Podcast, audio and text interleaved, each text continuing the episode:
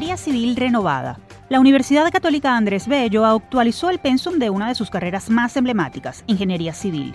Gracias a esto se reducirá el tiempo de estudio de 5 a 4 años con la respectiva adecuación de contenidos formativos a las tendencias mundiales en el área. Acerca de esta reforma y sus características nos hablará la profesora Patricia Pereira, directora de la Escuela de Ingeniería Civil de la UCAP.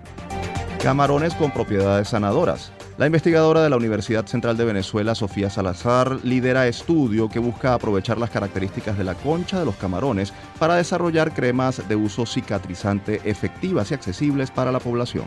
Sobre este atractivo proyecto conversaremos con la profesora Salazar, quien es investigadora y docente de la Escuela de Química de la UCB. Realidad virtual para la preparación profesional.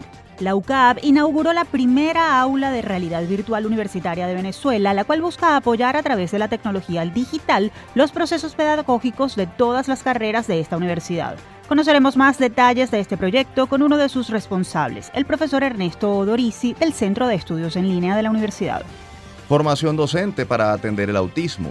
En Trujillo, el Instituto de Mejoramiento Profesional del Magisterio de la UPEL viene desarrollando un diplomado para educadores que quieran prepararse para apoyar la integración en aula de niños y jóvenes con trastorno del espectro autista.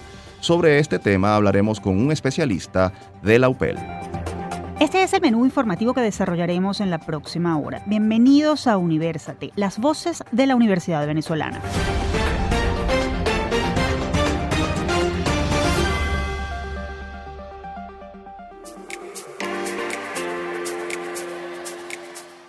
Les saludamos Efraín Castillo y Tamara Sluznis. Y les damos la bienvenida a Universate, espacio producido por la Dirección General de Comunicación, Mercadeo y Promoción de la Universidad Católica Andrés Bello, UCAP y Unión Radio Cultural. Este programa es posible gracias al equipo conformado por Isabela Iturriza, Inmaculada Sebastiano, Carlos Javier Virgües, Juan Juárez, Fernando Camacho y Giancarlos Caraballo.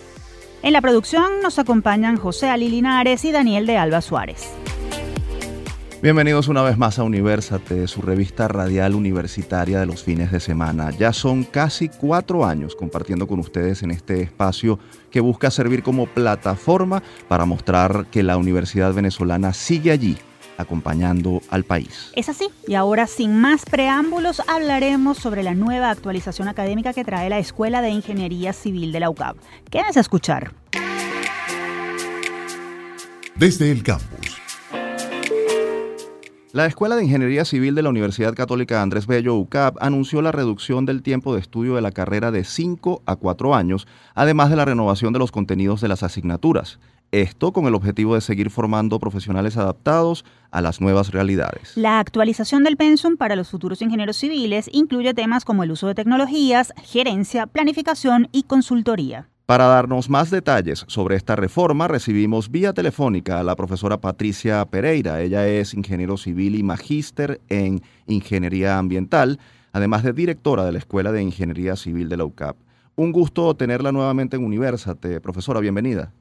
Buenos días, Efraín, Tamara. Un placer. Profesora Pereira, ¿a qué se debió la reducción del tiempo de estudio de 5 a 4 años en la titulación de Ingeniería Civil? ¿Cómo queda el pensum de la carrera y qué implica esta actualización? Bueno, eh, nosotros cuando empezamos toda esta dinámica, todos sabemos que un pensum de una carrera siempre es algo que tiene que estar actualizado, pues hicimos una serie de estudios y evaluaciones tanto con empleadores y egresados con la finalidad de poder determinar cuáles eran las necesidades actuales. Eh, y bueno, y observamos que cada vez necesitamos ingenieros que sean más mm, técnicos y para ello eh, se realizó eh, toda esta reestructuración de, del plan de estudio de manera de que los ingenieros que formemos, que sin variar su perfil original, que es un perfil integral, ellos mantengan eh, la parte de la actualización en todas las tendencias tecnológicas que se están que están ocurriendo en el área de la de la ingeniería civil sin perder de vista, por supuesto, los basamentos teóricos que eh, están detrás de cada una de ellas, ¿no? Entonces, bueno, se decidió eh, a través de una consulta tanto en la sede de Caracas como en Guayana eh, la reducción a cuatro años eh, de la carrera de ingeniería civil en la católica. Eh, todo esto esperando que eh, nuestro futuro ingeniero, además de, insertarse en un mercado laboral eh, de una manera más rápida, tenga a su vez también herramientas que sabíamos que adolecíamos de ellas.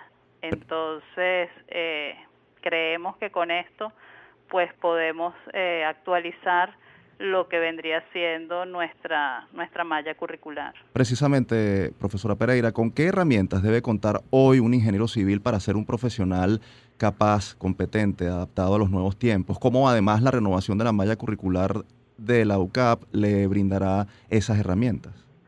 Nosotros necesitamos cada vez más que las personas o los ingenieros civiles sean proactivos y que interactúen más fácilmente con el otro, ya que nuestra carrera por lo general es una carrera en donde siempre trabajamos con equipos multidisciplinarios. Entonces necesitamos que ellos manejen conceptos de gerencia, eh, sobre todo en esta nueva onda que en la cual está entrando Venezuela con un poquito de retraso, pero que, que vamos porque ya en el mundo nos los exige, que es toda la parte de la metodología BIM que se utiliza para la resolución, para la ejecución eh, de los proyectos. Y bueno queremos ya irlos introduciendo en todas estas eh, en todas estas fases de manera tal de que cuando él se inserte en el campo laboral pues le sea aún más fluido de lo que ya es sin perder en cuenta, por supuesto, el gran valor que siempre nos han dado y nos han confirmado eh, nuestros empleadores, que es el sólido eh, conocimiento que ellos tienen también de la parte teórica, lo cual también te ayuda, combinado con las tecnologías que vayan adquiriendo, el poder tomar unas decisiones más acertadas. Profesora, existe la percepción de que la ingeniería civil eh, está relacionada únicamente con obras de construcción, pero sabemos que esto no es así. ¿Cuáles son esas otras áreas con las que puede vincularse un ingeniero civil? Pues excelente pregunta porque de verdad esto es algo con lo cual nosotros combatimos día a día. O sea, todo el mundo dice no hay construcción, no hay vida para el ingeniero civil, pero eso no es verdad. El ingeniero civil pues tiene muchas facetas, el ingeniero civil es, proyectista, el ingeniero civil puede ser asesor, el ingeniero civil es, gestor en cuanto a la gestión de obras y entonces eh, son facetas que incluso se pueden realizar en algunos casos hasta a distancia. O sea, nosotros tenemos, por ejemplo, egresados nuestros que son contratados internacionalmente, trabajando desde aquí en Venezuela en todo el área de proyectos. Entonces, eh, siempre tenemos esa concepción de que el ingeniero civil solamente es el que está en obra y no es del todo cierto. Es un mito que tenemos que empezar a tratar de vencer. Conversamos vía telefónica con la profesora Patricia Pereira, directora de la Escuela de Ingeniería Civil de la UCA. Profesora, ¿qué están haciendo en la Escuela de Ingeniería Civil de la Universidad para aprovechar las bondades de la inteligencia artificial, que es un tema del que se está hablando mucho últimamente? ¿Qué se están planteando además para innovar en la formación de estudiantes, pero también de profesores con estas herramientas? Este, bueno, una de las cosas que nosotros estamos ahorita probando es primero todas las herramientas que estamos teniendo digamos, de, de acceso directo o gratuito para poder ver cómo aplicarlas de manera efectiva y que, le puede, y que tanto el estudiante como el profesor le puedan dar un uso idóneo tanto en la, en la propuesta de, de, proyectos, en la parte de innovación y en el apoyo incluso eh, de, de, de propuestas que podamos después analizar y utilizar eh, en cada uno de los proyectos que se asignen, bien sea en, cada, en las asignaturas pertinentes. Profesora, volviendo al tema del cambio en la malla curricular y en el tiempo de estudio de la, de la carrera, ¿cuándo entrarán en vigencia estas modificaciones y cómo será el proceso de transición con los estudiantes que actualmente cursan la carrera? Eh, la vigencia eh, entra en vigencia a partir de septiembre de este año, en el próximo periodo académico y eh, se le va a aplicar a todos los estudiantes de la carrera, este, debido a que el, si bien eh, ha habido una reducción de años eh, y una modificación en los contenidos programáticos de algunas asignaturas, no se pierde de vista que los estudiantes que ya se encuentran en carrera pueden cursar estas nuevas materias y aprovechar eh, las innovaciones que se va a hacer en cada uno de los contenidos programáticos de ellas. Entonces se realizó un estudio y una evaluación y eh, se decidió que se va a aplicar a todos los estudiantes, excepto a los estudiantes que estén cursando el décimo semestre para el periodo de septiembre 2023-2024 que ellos a ellos no queremos perturbarles ese último semestre de manera de que puedan eh, graduarse tranquilamente. Profesor, en un contexto como el nuestro, ¿se podría decir que la ingeniería civil es una carrera prioritaria? ¿Cómo se conecta o cómo conectarla con la realidad del país? No, la ingeniería civil es una carrera totalmente prioritaria. O sea, acuérdense que el ingeniero civil es el que eh, proyecta toda la parte de infraestructura. Cuando hablamos de infraestructura, estamos hablando de la parte vial, de la distribución de agua, del tratamiento de las aguas, estamos hablando, bueno, de la parte también de infraestructura como vivienda, eh, servicios médicos, la construcción de hospitales, colegios, en fin, o sea, realmente el ingeniero civil es fundamental en la transformación eh, de una ciudad. Finalmente, profesora, hace unos minutos usted mencionaba el tema de la gerencia. ¿Cuán importante es que un profesional de la ingeniería civil esté preparado para gestionar proyectos? ¿Y cuál es su invitación a los bachilleres y a los interesados en cursar esta carrera para que en efecto lo hagan? Este, bueno, la importancia de la gerencia es que eh, todo proyecto comienza con una idea inicial.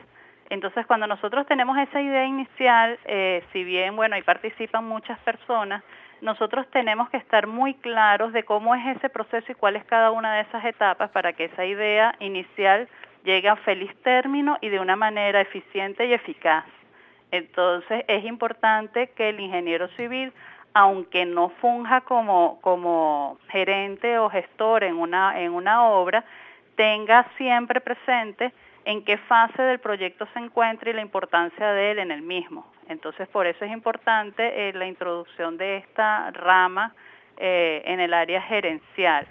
Y bueno, nada, yo invito de verdad a que se animen a estudiar esta carrera. Primero es una carrera muy bonita, es una carrera con alto contenido social, en donde transformamos de verdad la calidad de vida, no solamente del otro, sino la nuestra misma, pues porque estamos transformando los espacios en los cuales nosotros eh, hacemos vida y bueno, y además que estamos construyendo país.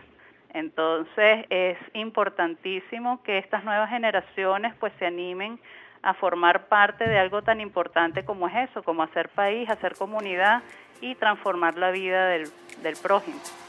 Ingeniero, agradecemos nos haya atendido y nos haya además ofrecido detalles sobre los cambios que experimentará la carrera de Ingeniería Civil en la UCAP a partir del semestre que comienza en el mes de septiembre. No, muchas gracias a ustedes por este espacio. Estábamos conversando con la profesora Patricia Pereira, directora de la Escuela de Ingeniería Civil de la UCAB. Es importante recordar que esta institución tiene abiertas sus preinscripciones para todos aquellos interesados en cursar esta u otra carrera. La oportunidad es hasta el 26 de mayo. Para más información pueden ingresar al portal ucab.edu.be o seguir la cuenta arroba ingenieríaucab-bajo. Desde SOS Telemedicina de la Facultad de Medicina de la Universidad Central de Venezuela, les presentamos Un Minuto de Salud. La doctora Priscila Rodríguez, médico ginecólogo, nos habla sobre las infecciones de transmisión sexual tienen tratamiento o una vez que se adquieren quedan por siempre en el organismo. Cuando se diagnostica una infección de transmisión sexual, tenemos algunas que tienen tratamiento y otras que a pesar del tratamiento el microorganismo se mantiene en nuestro cuerpo. Por ejemplo, sífilis, conorrea, clamidia, tricomoniasis, una vez que aplicamos el tratamiento el microorganismo se va. Sin embargo, el HIV tiene tratamiento para mantener a la persona estable, pero el microorganismo va a estar en su cuerpo toda la vida. Esto fue Un Minuto de Salud. Visítanos en sostelemedicina.ucb.be. Continuamos con esta emisión de Universate, las voces de la Universidad Venezolana. Pueden encontrarnos como arroba Universate Radio en Twitter, Facebook e Instagram. También pueden seguir esta transmisión en vivo en mundour.com. Para ello solo deben buscar la pestaña Radio en vivo y hacer clic en Unión Radio 90.3. Y ahora concentraremos nuestra atención en una investigación desarrollada desde una universidad venezolana sobre los efectos cicatrizantes de la cáscara del camarón. Muy interesante, ¿no? Presten mucha atención. El que busca, encuentra. De la mente inquieta de una joven química ha salido una idea increíble, convertir la cáscara del camarón en un cicatrizante de bajo costo. Esta universitaria es Sofía Salazar, quien lidera un equipo de investigadores que hace posible este avance, con el que considera la ciencia muestra su poder y vigencia en Venezuela. Se trata de un hidrogel cicatrizante a base de las cáscaras de camarón, el cual podría representar una solución para prevenir y curar las escaras que se forman en la piel de personas con movilidad reducida. Vamos a conocer más detalles sobre este proyecto que, por cierto, logró obtener un financiamiento del Fondo Nacional de Ciencia, Tecnología e Innovación FONACID. Lo vamos a hacer con Sofía Salazar, licenciada y magíster en Química de la UCB. También es docente e investigadora de la Escuela de Química de esa casa de estudios. Bienvenida a Universate, profesora Salazar. Hola, muchas gracias por la invitación. Sofía, háblenos un poco de este proyecto, cómo lo pensaron, cuánto tiempo tienen trabajando en él y cuáles han sido los principales hallazgos que han obtenido hasta el momento.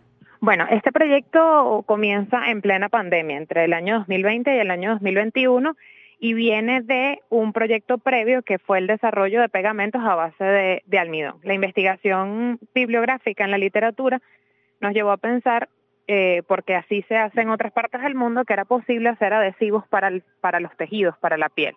Además de que el quitosano, que es el producto que se obtiene de las conchas de camarón, este, está más que probado como cicatrizante por grupos de investigadores del mundo. Entonces, bueno, eh, esas dos cosas y, y bueno, además una, una experiencia personal de quien realmente lidera nuestro equipo, que es la profesora María Rodríguez, nos llevó a pensar que era necesario generar productos eh, que pudieran servir para este tipo de lesiones como son las escaras.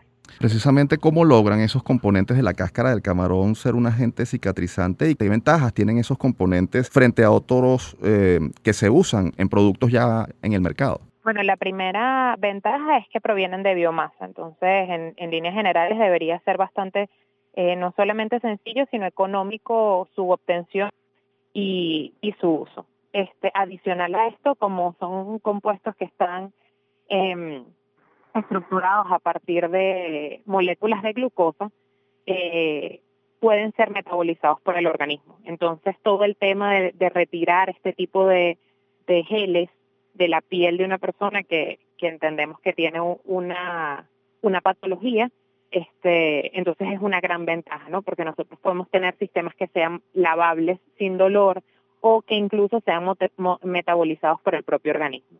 ¿En qué fase se encuentra este proyecto y cuáles serían los próximos pasos? Además, en cuánto, en cuánto tiempo eh, podrían, cuánto tiempo podrían tomar las siguientes etapas. En este momento nosotros ya hemos probado que este es un producto de bactericida. Adicionalmente, tenemos caracterizado desde el punto de vista físico-químico el producto, ¿no? Si es fluido, si qué características organolépticas tiene, estamos en, plena fase de eh, probar su actividad como cicatrizante, ya una vez formulado. O sea, nosotros sabemos que el quitosano eh, tiene propiedades cicatrizantes y ya probamos que la matriz adhesiva, que es la que es de almidón, eh, funciona bien, tiene es fluida, pudiera ser utilizado. Entonces estamos en este momento probándolo como cicatrizante y después vendrían algunas pruebas clínicas en caso de que, de que esto se, se probara. Tenemos en Universate a Sofía Salazar, ella es docente e investigadora de la Escuela de Química de la UCB. Entendemos que han logrado financiamiento del Fondo Nacional de Ciencia y Tecnología FONACID. ¿Qué supone este apoyo? ¿Cómo podría eh, mm, beneficiar eh, eh, la consecución de esas próximas etapas de las que, de las que hablamos? Bueno, lo primero es que nos ha permitido conseguir la materia prima para, para este tipo de, para esta investigación. Adicionalmente, la compra de equipos que fueran necesarios, la reparación de espacios de nuestros laboratorios para poder llevar a cabo no solamente este proyecto, sino porque este proyecto es un trabajo especial de grado de una persona que está próxima a graduarse de licenciada en química, pero también nos ha permitido eh, acondicionar los espacios no solamente para el desarrollo de este proyecto, sino de otros proyectos que también están relacionados con quitosano, eh, biomasa, polisacáridos, etcétera. Creo que eso es fundamental, ¿no? El, el poder acondicionar los espacios de, de manera de poder llevar a cabo no solamente este proyecto, sino muchos otros. Profesora, ¿y, cuánto tiempo se llevará a lograr el producto final? Aunque es un, trabajo de grado, eh, ¿ustedes han pensado, por ejemplo, en masificarlo? En masificarlo. Eh, fíjate que, que no, porque como todavía no está aprobado, masificarlo para nosotros es, es, un, es un proyecto diferente. Eh, nosotros aspiramos que más o menos dentro de seis meses, es decir, antes de que se acabe este año, podamos tenerlo probado como como producto. La masificación vendrá una vez que se, que se hagan estas, estas pruebas. Profesora, ¿se pudiera decir que la química y las ciencias aplicadas y experimentales no resultan muchas veces áreas atractivas para, para las nuevas generaciones, pese a que, al igual que la investigación que ustedes eh, están llevando adelante, son, son indispensables para el desarrollo del país? ¿Qué hacer para que los jóvenes sientan interés por estas disciplinas? Bueno, me gusta que me hagas esta pregunta porque en este momento yo formo parte de dos proyectos de, em, divulgación de la ciencia y justamente de para, para tratar de atraer a los chamos a, a, la ciencia. Uno de ellos es la Olimpiada Juvenil de Ciencias del Estado Bolivariano de Miranda, que ya va por su quinta edición, este, donde a través de temas que competen a los chamos, es decir, eh, por ejemplo, ahorita trabajando con el tema de las semillas, trabajamos con el cacao, con el agua, con la COVID, eh, tratar de acercarlos a la ciencia y no solamente a la ciencia, sino a la interdisciplinariedad de la ciencia, o sea, cómo es no un químico solo no puede llevar a cabo ninguna ningún proyecto si no está acompañado por biólogos, por físicos, por geoquímicos, por matemáticos, entonces eso por una parte. Eh, por otra parte, estamos desarrollando en la Facultad de Ciencias, a partir de una iniciativa del, Instituto de Ciencias de la Tierra, a través de la profesora Katia Rategui, eh, un programa que se llama ¿Qué hace un científico? En ese programa nosotros invitamos a estudiantes, sobre todo de quinto año, a la universidad para que ellos puedan conocer de primera mano lo que nosotros hacemos. No es solamente eh, las cuentas que uno saca cuando está en el colegio, sino cómo es un profesional de la ciencia, qué hace, a qué se dedica, en qué áreas está involucrado. Entonces yo creo que lo más importante eh, es llevar la ciencia a los chamos, no solamente dejarla en el salón de clases, sino eh, que ellos la conozcan, que puedan experimentar con ella. Creo que Venezuela en este momento está desarrollando un montón de programas alrededor de esto, los semilleros científicos, eh, olimpiadas de, de ciencia, olimpiadas de petróleo, la Fundación Polar tenía un, un, programa importante en la divulgación científica a través de publicaciones. Este, creo que retomar todas esas cosas es importante y no verlo solamente como como una, una tarea que tienen los docentes, sino involucrarnos todos desde las universidades y desde las, desde las empresas para, para promover la ciencia en los, en los más. Pues. Profesora, nos queda un minuto, pero no queremos dejar de hacerle este planteamiento. La crisis presupuestaria en las universidades limita la investigación y sabemos de muchos proyectos que se están haciendo realmente con las uñas. ¿Qué llamado hace en ese sentido a los hacedores de políticas públicas para revertir esta situación y qué les dice a los propios investigadores de las instituciones para poner en marcha sus iniciativas pese a las dificultades?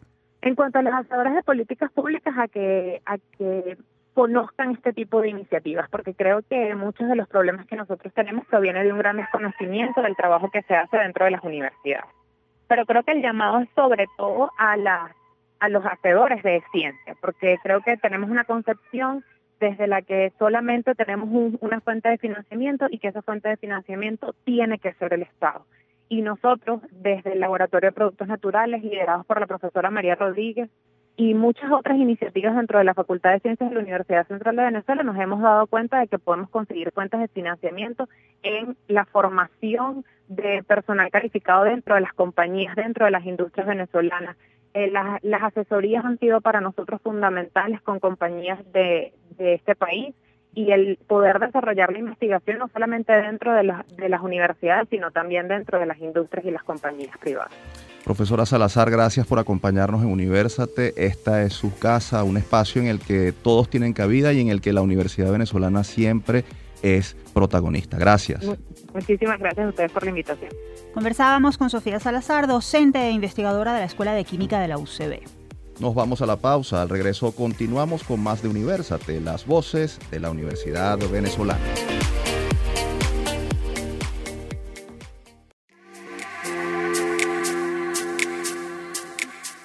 Estamos de vuelta en Universate, las voces de la Universidad Venezolana. Quienes deseen escuchar este o cualquiera de nuestros episodios anteriores pueden acceder a las plataformas iBox, YouTube, iTunes, Google Podcast y Spotify. Allí nos ubican como Producción Universate. Ahora hablaremos sobre nuevas tecnologías y su efecto positivo en la formación de profesionales en nuestro país. Esto a partir de una iniciativa que acaba de poner en marcha la UCAB para sus profesores y alumnos. Actualidad Universitaria.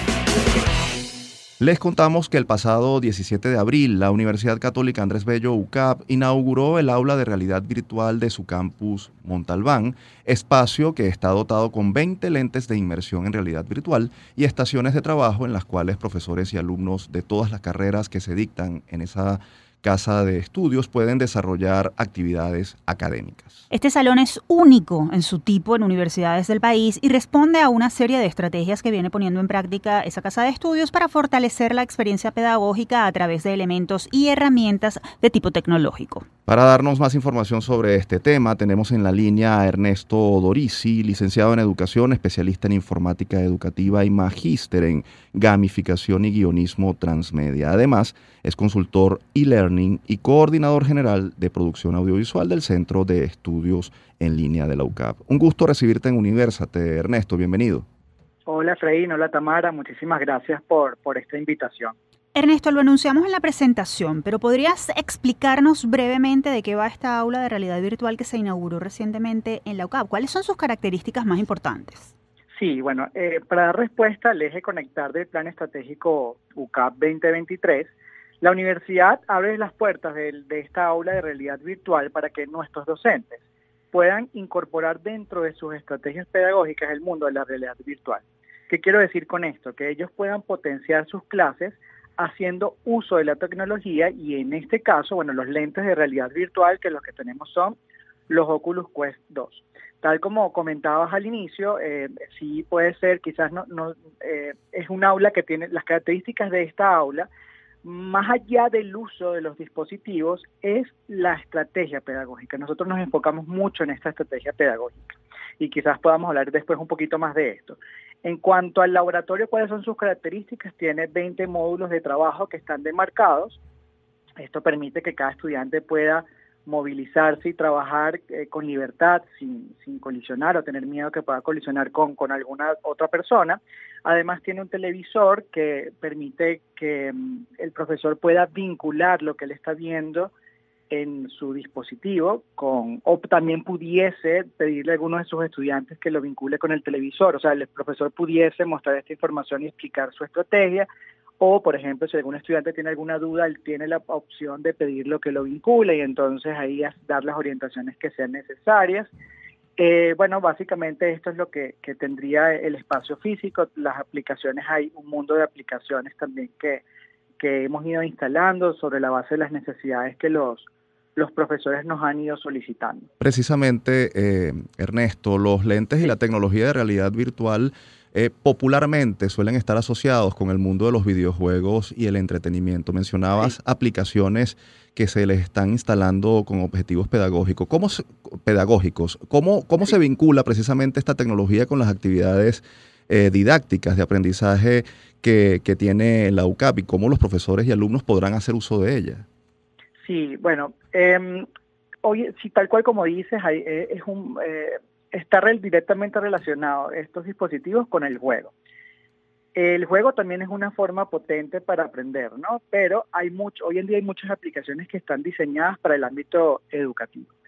Eh, te puedo dar ejemplos. Por, eh, si hablamos de, de, arquitectura, tenemos una aplicación en donde ellos pueden estar inmersos y hacer el diseño de un espacio, el diseño de interiores. Entonces, claro, al estar inmerso y potente, ya tú estás viendo cómo está quedando el espacio físico si tú, por ejemplo, eres ingeniero, estás estudiando ingeniería, hay aplicaciones que te permiten hacer inspección de plantas eléctricas. Entonces, esto incluso una de sus ventajas es que te permite minimizar riesgos y costos. Tú, por ejemplo, vas eh, no es lo mismo llevar a unos estudiantes a una planta física en una primera inspección a que tú puedas hacer esta revisión y explicarles a ellos cómo tienen que hacer la revisión de esta planta eléctrica para minimizar riesgos, qué tienes que tomar en cuenta, qué debes hacer. Eh, para el estudio de idiomas hay muchísimas opciones que tú puedas escoger el contexto en que tú quieras estudiar. Yo quiero, por ejemplo, estudiar inglés eh, montado en un taxi, revisando, no sé, teniendo una conversación real. Entonces, como te digo, las aplicaciones hay muchas. Quizás también podamos conseguir aplicaciones que no estén diseñadas para algo en particular, pero yo puedo adaptarlas a mi estrategia pedagógica. Yo daba un caso de la aplicación del Museo de Ana Frank, en donde yo decía que, bueno, quizá yo no voy a explicar algo con Ana Frank, pero yo puedo hablar de la arquitectura porque tú estás dentro del museo y ves la casa, tú puedes hablar de la arquitectura de Ámsterdam, o puedes hablar del contexto social, político, económico de la época en donde se ocurrió todo esto, o puedes hablar de la, de, de la ubicación geográfica o porque está debajo del mar, o sea, tú puedes hablar de tantas cosas con una aplicación que quizás no esté diseñada para algo que tú específicamente un tema tuyo, pero lo puedes adaptar. Entonces lo importante acá es que los profesores también puedan hacer una investigación, tener muy claro qué quieren hacer, para qué lo quieren hacer, cuáles son sus usuarios, cuáles van a, quiénes van las características de sus estudiantes y adaptar esto que está disponible para su estrategia de clase. Nosotros acá en el Centro de Estudios en Línea, de hecho, es lo que le damos importancia, es a la estrategia pedagógica, porque los lentes son un medio, y lo importante es que la estrategia esté muy bien diseñada. Si hay algún profesor, por ejemplo, que necesite em, orientaciones en cuanto al, al, diseño de esa estrategia, pues nosotros acá estamos a la disposición para poderlos apoyar y darle todas las orientaciones que necesiten para la construcción de esa estrategia. Precisamente, Ernesto, no montarse en la ola de la tecnología es quedarse atrás, pero ¿cómo hacer un match entre la educación convencional y aquí podemos referirnos específicamente a los profesores que, que, tienen otra manera de enseñanza? Entonces, ¿cómo hacer un match entre ese tipo de educación y la que... Mmm, propicia eh, esta era digital y en este caso específico esta aula virtual de la UCAP? Sí, bueno, definitivamente no son modalidades que compitan. Yo no, no digo que, que una clase, quizás métodos tradicionales no funcionen, por supuesto que sí funciona. Sin embargo, estas tecnologías llegaron para quedarse, esto no es, no es nuevo, esto ya tiene tiempo, eh, digamos, rodando en el mundo. Entonces, yo creo que lo importante es que nosotros nos adaptemos a estas tecnologías o que le incorporemos progresivamente en nuestras estrategias de clase. Es una combinación de muchas cosas. Yo pienso que de combinar presencialidad con, la, con, con, esta con tecnologías, pues va a ayudar a, potenciar nuestras dinámicas de clase. Hoy en día nuestros estudiantes han cambiado y no podemos pensar en tener unas dinámicas de clase tradicionales cuando los estudiantes van por otro camino. Entonces creo que ahí hay que, de alguna manera, es el interés personal de cada uno en cómo eh, adaptar esto a sus dinámicas de clase. Esto es algo también muy personal y, y cómo cada profesor quiera llevar sus dinámicas a futuro. Conversamos con Ernesto Odorici, consultor e-learning y coordinador general de producción audiovisual del Centro de Estudios en Línea de la UCAB. Ernesto, eh, sí. has insistido mucho en la estrategia pedagógica. ¿Cómo la inauguración de esta aula de realidad virtual se enmarca en las estrategias pedagógicas que adelanta la Universidad Católica Andrés Bello y cómo eso contribuye con el posicionamiento que quiere lograr la UCAP como institución de vanguardia en esa área? Bueno, justamente eso que, que comentas, esto está enmarcado en nuestro plan estratégico, eh, el, uso de estos espacios. No solamente tenemos el, aula de realidad virtual, sino ya hay otros eh, espacios para que el profesor pueda utilizar tecnologías en sus dinámicas de clase. Entonces, claro, lo que estamos haciendo es que la tecnología sea potenciador de nuestras dinámicas de clase como estrategia. Entonces la universidad lo que está buscando es ofrecer diversidad de opciones a sus profesores para que puedan eh, diseñar sus clases. Ya no es solamente estar en un aula de clases, sino ir más allá. Entonces, claro, eh, como ustedes también estaban comentando, quizás es la primera universidad que se enfoca en el diseño de estrategias eh, usando dispositivos de realidad virtual. Entonces lo que nosotros estamos buscando justamente esto, que todo, que todo el mundo esté, tenga acceso, no solamente la universidad, sino también comunidades externas, acceso a estos dispositivos que no lo vean como algo lejano. Tuvimos incluso una experiencia con profesores de fe y alegría y para ellos decía, oye, esto para nosotros era algo inalcanzable y ya lo es. Cuando lo ven acá, que lo pueden tocar, incluso que ellos pudiesen eh, participar en dinámicas dentro de nuestras aulas de, de, de realidad virtual, eh, lo que hace es darle mayores herramientas a los profesores para que puedan trabajar con sus estudiantes. Yo creo que eso es lo que, lo que estamos buscando, dar más herramientas para nuestros profesores. Ernesto, muchas gracias por haber estado con nosotros en Universate. Siempre vas a ser bienvenido. Ay, muchísimas gracias a ustedes por la invitación y bueno, los invito para que conozcan nuestra aula de realidad virtual. Estábamos conversando con Ernesto Odorici, educador, consultor e-learning y coordinador general de producción audiovisual del Centro de Estudios en Línea de la UCAP. No olviden seguir las cuentas arroba en la UCAP y arroba UCAP virtual. Compartimos con ustedes una nueva píldora de autocuidado. Micros narrados por expertos de la Unidad de Psicología Padre Luisa Sagra de la Universidad Católica Andrés Bello, que contienen recomendaciones para tu bienestar. Es bien sabido que los medios digitales generan múltiples nuevos contextos que permiten explorar y expresar aspectos de la identidad. Las redes sociales promueven que los individuos actúen en distintos espacios, creando diversas identidades que van cambiando a muy rápida velocidad, pudiendo generar experiencias interpersonales e intrapersonales enriquecedoras o destructivas dependiendo de cómo se utilice la comunicación online, es decir, su tiempo de uso, contenido, grupo social virtual elegido, etc.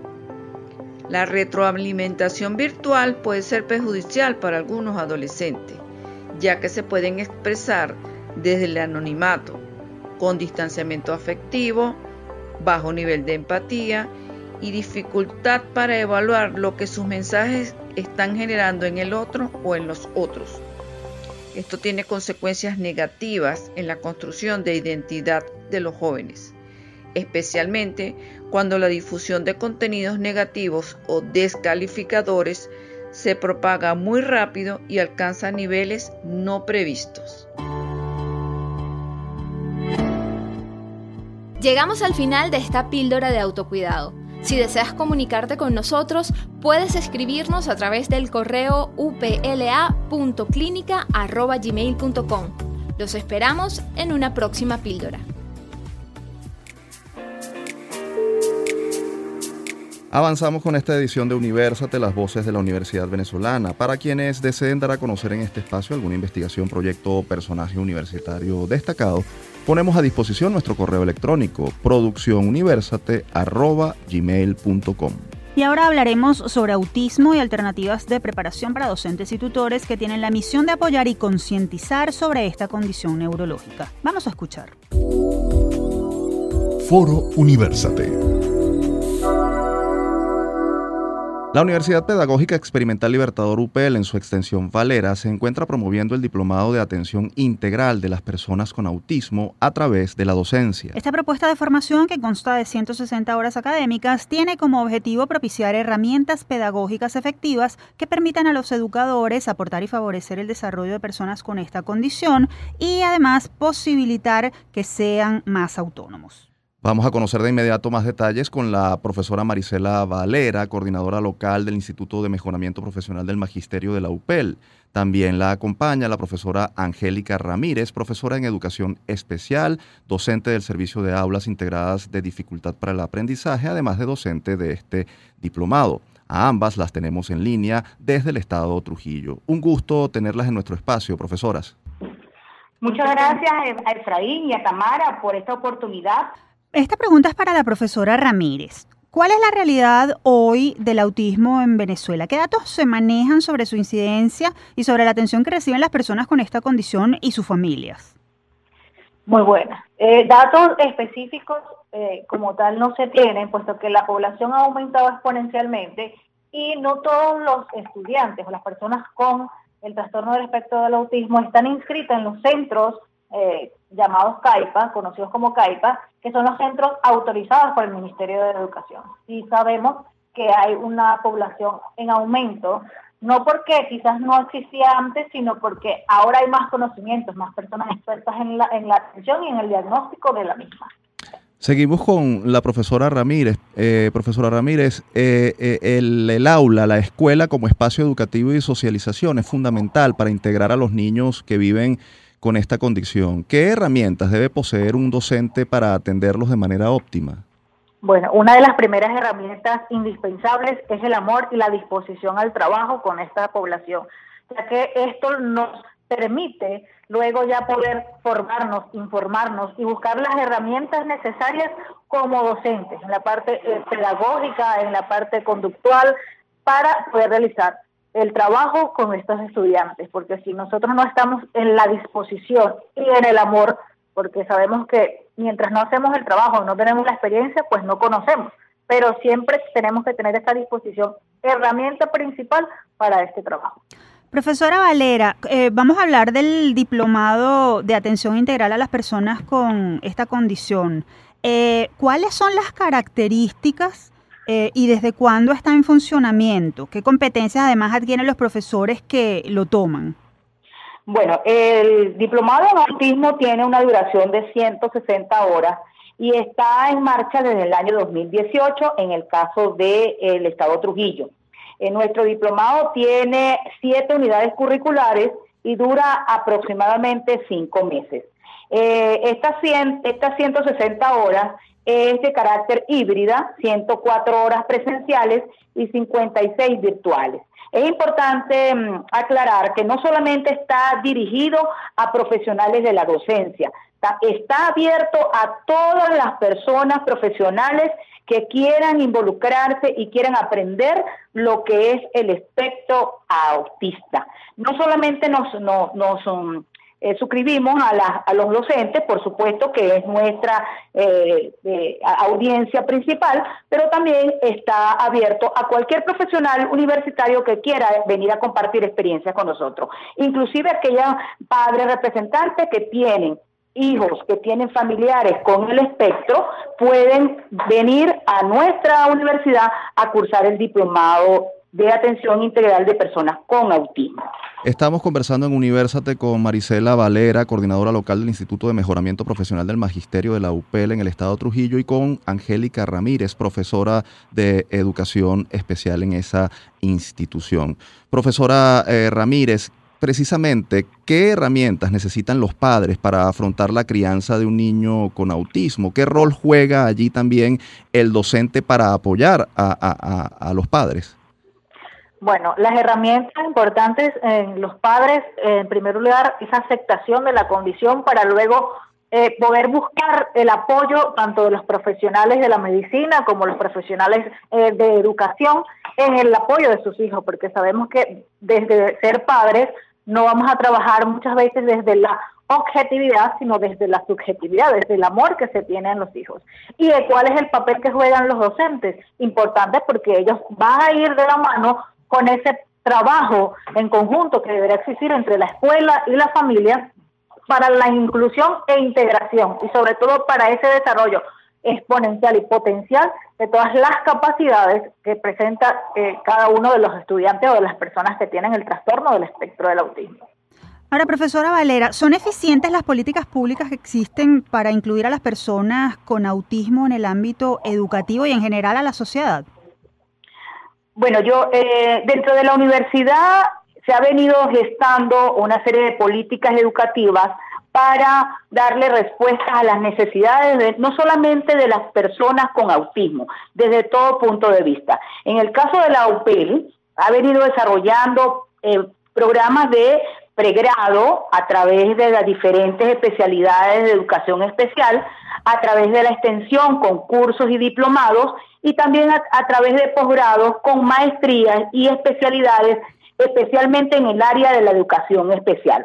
Nosotros como, como educadores y como universidad que forma a los educadores, estamos en este momento desarrollando políticas públicas para que todo aquel educador o profesional universitario se inserte en nuestros programas de capacitación y formación para la atención de personas con diversas, con la diversidad del espectro autista y otras especialidades. Profesora Ramírez, precisamente, ¿qué falta por hacer en el ámbito de, la educación y de la integración de las personas o de los niños y jóvenes con, con trastorno del espectro autista? Bueno, sobre todo falta mucha disposición de parte de muchos eh, personal, no solamente de la parte educativa, sino también de otras áreas, eh, psicólogos, médicos, este, centros de, salud, que aún desconocen mucho eh, esta condición, el trabajo y el trato con ellos. Y creo que lo que falta hacer es la disposición, o sea, buscar la forma en que todas las personas de los entes públicos puedan informarse y formarse en cuanto a esta condición y saber cuáles serían las formas, las herramientas que necesitan para la atención de los mismos, sobre todo los centros de salud eh, que llegan, ¿verdad? Estas, estas personas con autismo o con cualquier otra condición y entonces es un choque porque no saben cómo atenderlos, cómo tratarlos, cómo trabajarlos, qué herramienta o qué forma eh, hacerle llegar para poder atenderlo, porque muchos rechazan lo que es medicina, atención, el, el, contacto físico y más. Profesora Valera, eh, quisiéramos preguntarle sobre la labor docente que sigue siendo muy poco reconocida. ¿Qué hacer para que exista más interés en la docencia? ¿Cómo lograr concientizar sobre este tema? Yo creo que es un proceso que ha venido tomando auge en este momento. Ya la universidad, como dije anteriormente, ha venido tomando acciones para atender a las personas con cualquier compromiso, diversidad, en este caso especialmente nosotros en Valera con el autismo. Y es importante que el Estado como tal, que sea una política de Estado, ojalá que la nueva ley aprobada en la Asamblea Nacional para la atención de personas con autismo, pues sea el camino para orientar y para que este proceso se abra a todas las áreas del conocimiento y a todas las, las organizaciones públicas y privadas del país. Es importante agregar que en nuestra extensión académica Valera hemos egresado 73 personas con competencias para la atención especial a las personas con autismo. Pero no solamente en Valera estamos dictando el diplomado de, atención integral de personas con autismo, en todo el país porque la UPEL está en toda Venezuela. Como estamos llegando a nivel nacional a través de la 90.3 90 FM de Unión Radio, podemos invitar a toda la colectividad venezolana para que se acerque a nuestras sedes en cada uno de los estados de Venezuela para que pidan información con respecto del diplomado de atención integral de personas con autismo. Y esta Casa Universate siempre estará abierta para ustedes y para iniciativas como esta. Muchísimas gracias, profesoras, por, por atendernos el día de hoy. Hasta una próxima oportunidad. Muchas gracias, Efraín y Tamara. Y en Valera estamos a la orden para toda Venezuela. Teníamos en la línea telefónica desde el Estado Trujillo a la profesora Marisela Valera, coordinadora local del Instituto de Mejoramiento Profesional del Magisterio de la Universidad Pedagógica Experimental Libertador, y a la profesora Angélica Ramírez, docente de Educación Especial en esa casa de estudios. Y ahora ha llegado el momento de despedirnos por el día de hoy. Antes, como siempre, compartimos con ustedes nuestra acostumbrada frase de la semana. Yendo hacia la idea de revisión Pienso que esta debe aplicarse a la democracia. Es urgente defenderla de todo lo que la acechan y para ello se requiere recrearla. Esa tarea le incumbe a la educación que la ha descuidado. Se necesita en los países donde existe una pedagogía que la robustezca. En los otros que no la han conocido, es vano tratar de introducirla. Los demócratas deben pedir a voces su renovación. Ha de interiorizarse, volverse transparente, dar primacía a lo social aboliendo la pobreza apoyar la cultura. Esto no es ningún sueño, sino un trabajo de todos, acceder solo con plena libertad.